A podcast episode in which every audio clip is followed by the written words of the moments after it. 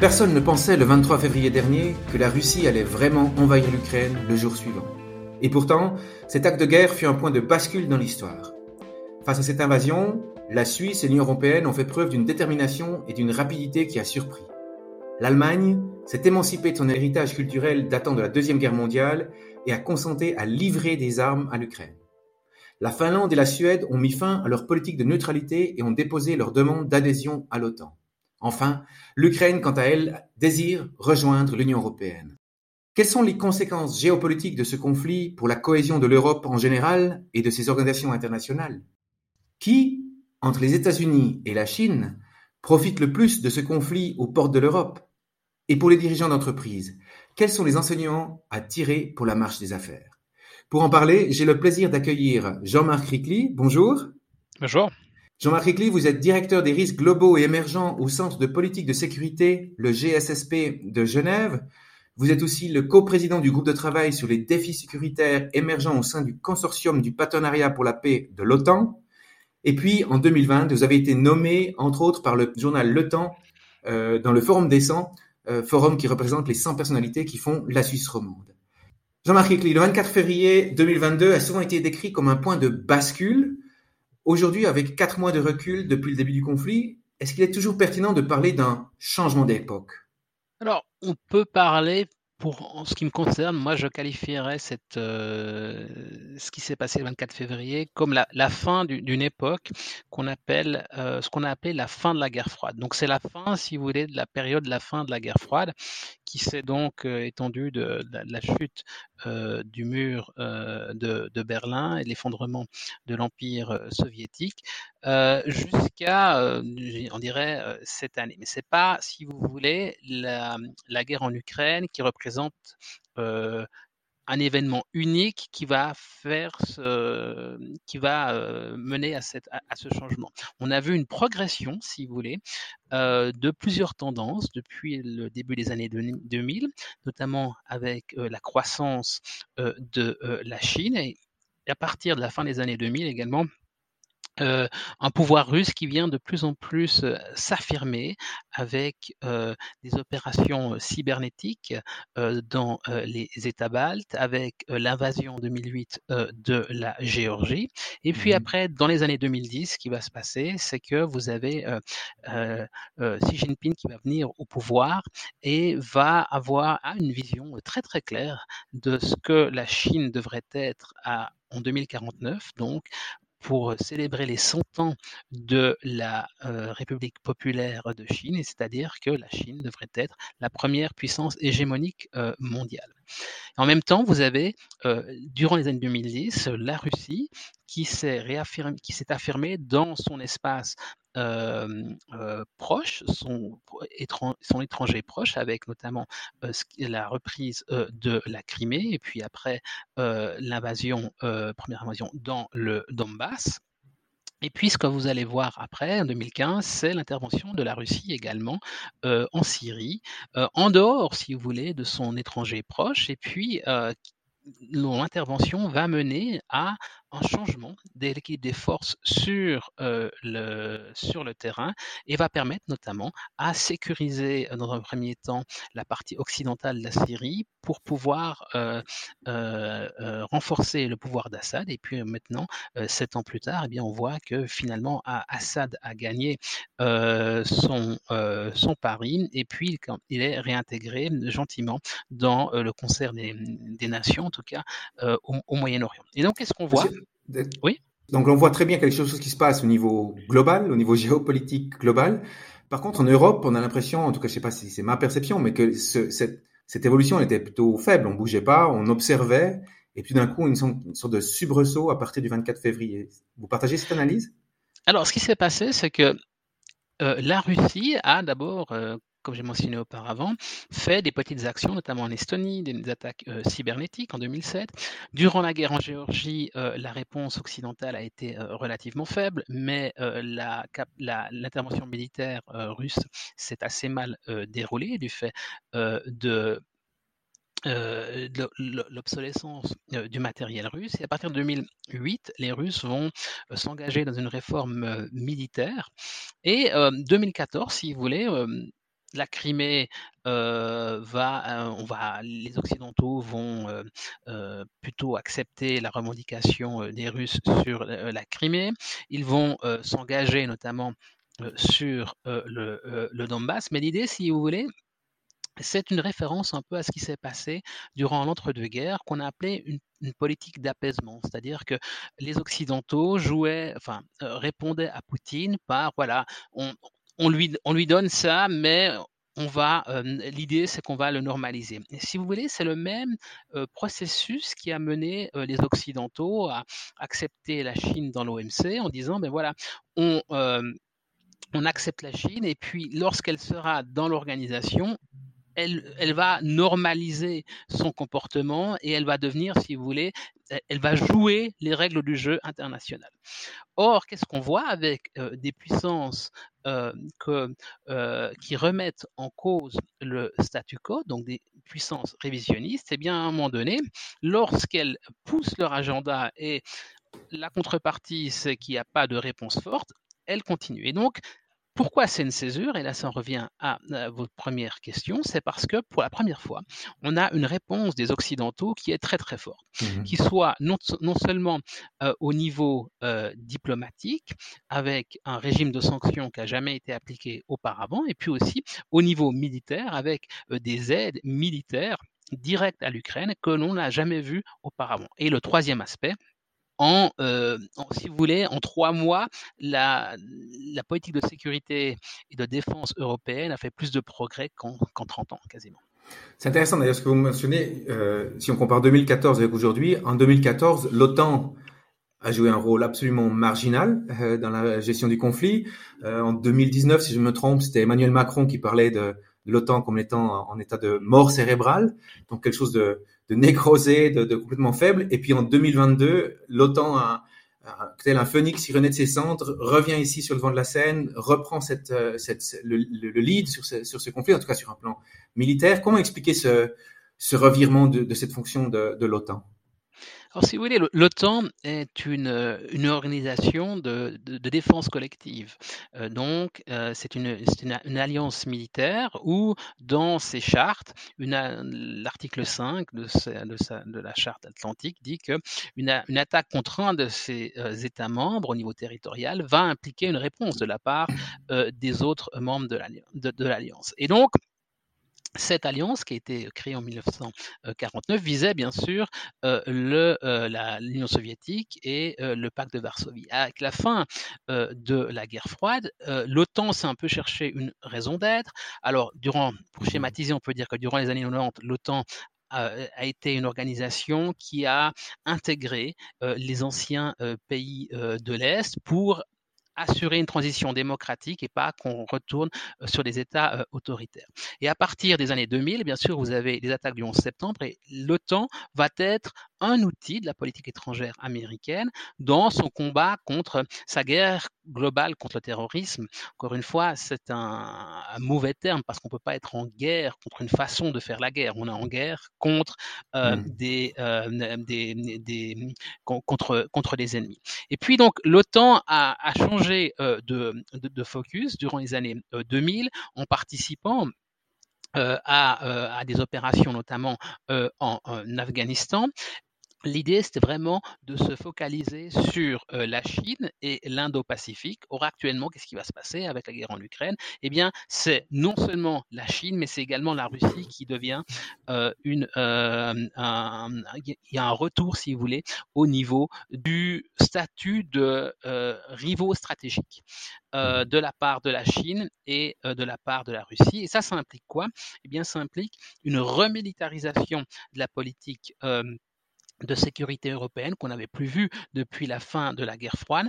Et de plus en plus également, c'est aussi une guerre de valeurs, une défense euh, des valeurs euh, démocratiques. Et à cet égard, c'est assez intéressant euh, de mettre ça en miroir avec l'entretien, le, sommet qu'il y a eu la veille de l'inauguration des Jeux olympiques de Pékin cette année, je crois que c'était le 4 février, où Xi Jinping et Poutine se sont rencontrés et ont ont publié un communiqué commun dans lequel euh, la Chine et la Russie euh, s'opposent de manière frontale aux valeurs occidentales, s'affirment comme étant des États démocratiques, mais pas au sens où les Européens le conçoivent, c'est-à-dire un individu, un citoyen, un vote qui va créer, enfin qui va permettre de, de décider la politique de la nation. Non, leur conception est celle de dire voilà, il faut un relativisme culturel et même historique, et la démocratie, c'est le fait d'avoir que, que, vos concitoyens soient économiquement stables et viables, c'est-à-dire qu'ils aient la capacité de, de, vivre. On ne parle pas du tout de notion de droit de l'homme, on ne parle pas du tout de notion de, de de liberté. Et donc, qu'est-ce qu'on voit? On voit que progressivement, on est en train d'être d'aller dans un monde qui va s'opposer au niveau euh, des valeurs. Et ce qui est assez très clair, c'est de voir ce monde occidental avec un certain nombre de valeurs démocratiques, bien sûr libérales, qui s'opposent de plus en plus à la Chine et la Russie sur des valeurs autoritaires. Indéniablement, il y, a, un vrai clivage de valeurs qui nous, qui, nous unifie aussi. C'est pour ça que je pense que la, Suisse a réagi aussi si fortement en sortant un peu de sa zone de confort par rapport à son concept de neutralité.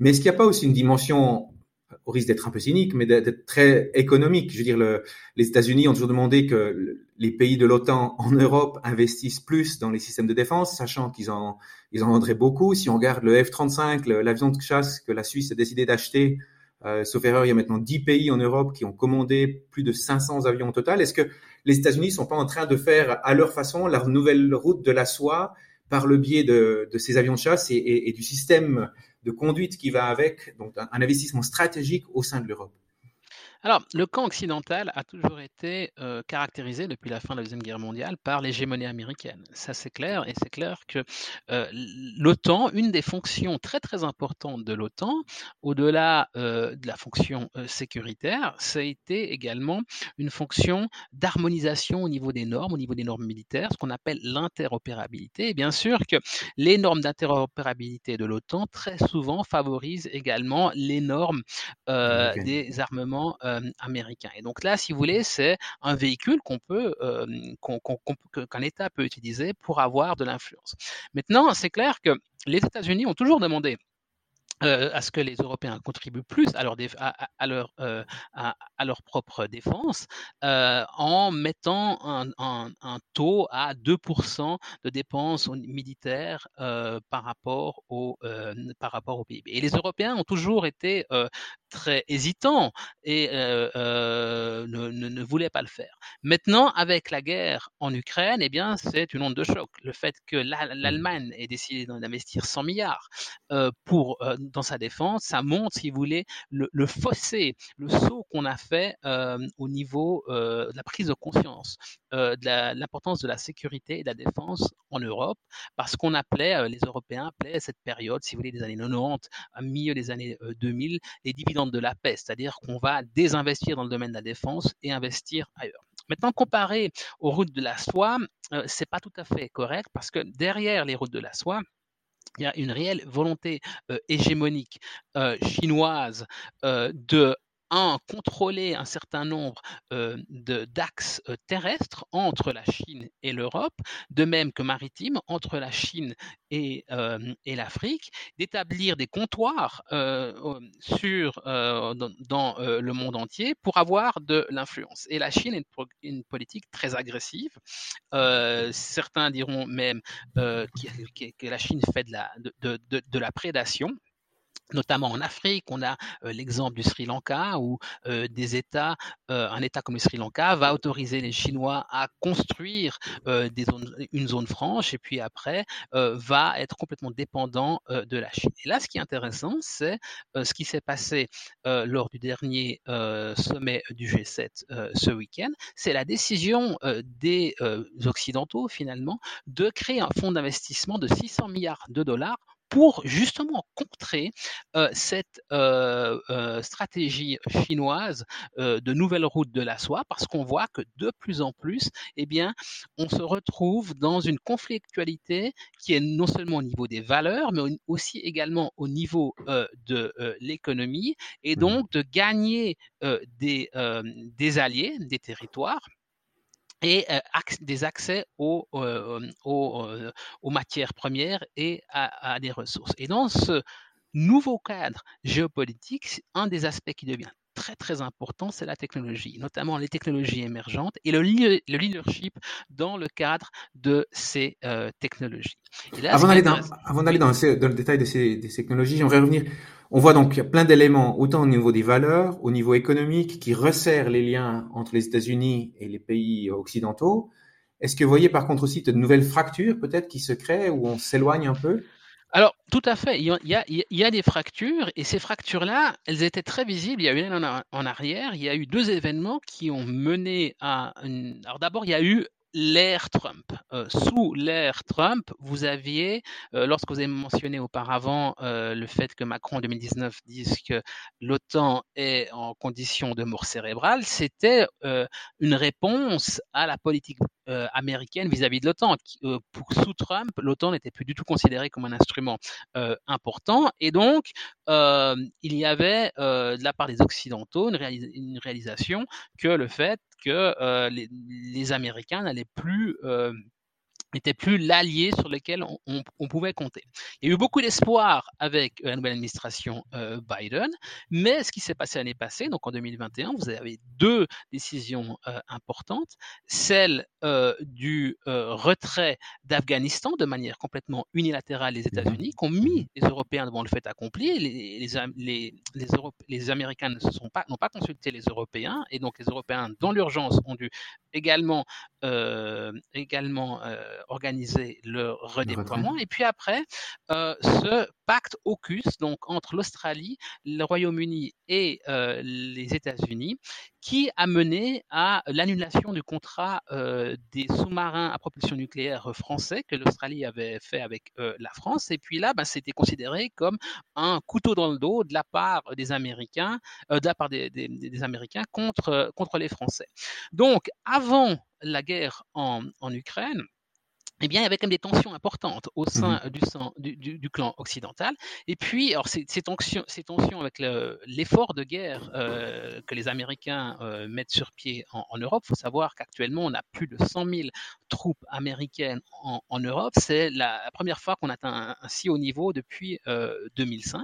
Mais par contre, ce qu'il y a euh, également, ce qu'il faut tenir en compte, c'est qu'au niveau des valeurs, de plus en plus, il y a un clivage qui se fait au sein du, du, du camp occidental entre les valeurs je dirais, postmodernes euh, des États-Unis, notamment leur relation par rapport à la race, euh, par rapport à l'identité sexuelle, par rapport aux minorités.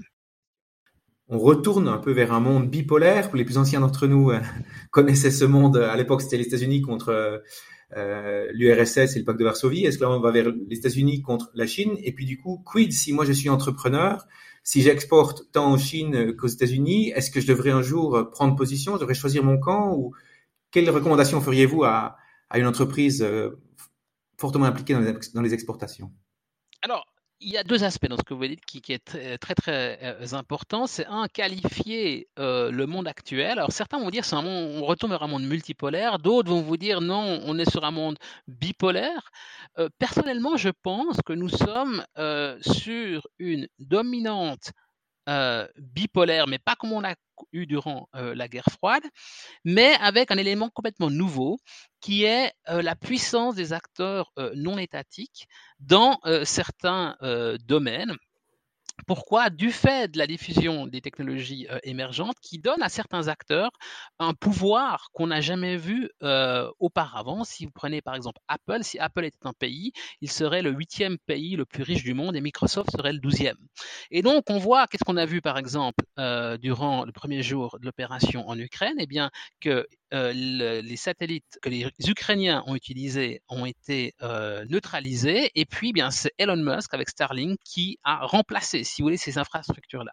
Et donc, ça veut dire quoi? Ça veut dire qu'on a des lignes de force qui sont caractérisées par une polarité, une polarisation de plus en plus importante entre le monde occidental et un monde autoritaire qui est mené par la Chine avec euh, la euh, Russie. Et donc, on a une conflictualité de plus en plus, une compétition de plus en plus importante. Mais également, on a de nouveaux acteurs euh, mmh. non étatiques, des entreprises, mais également euh, des groupes non étatiques. Prenez l'État islamique, par exemple, euh, qui, a, qui a été capable de conquérir au niveau de la surface la, taille de la Grande-Bretagne sur deux États en, en moins d'une année. Ça, c'est des nouveaux facteurs. Et donc, pour moi, on va de plus en plus dans un monde apolaire, apolaire, c'est-à-dire qu'aucun acteur a la capacité de prévaloir à travers toutes les dimensions de, euh, la, euh, la puissance.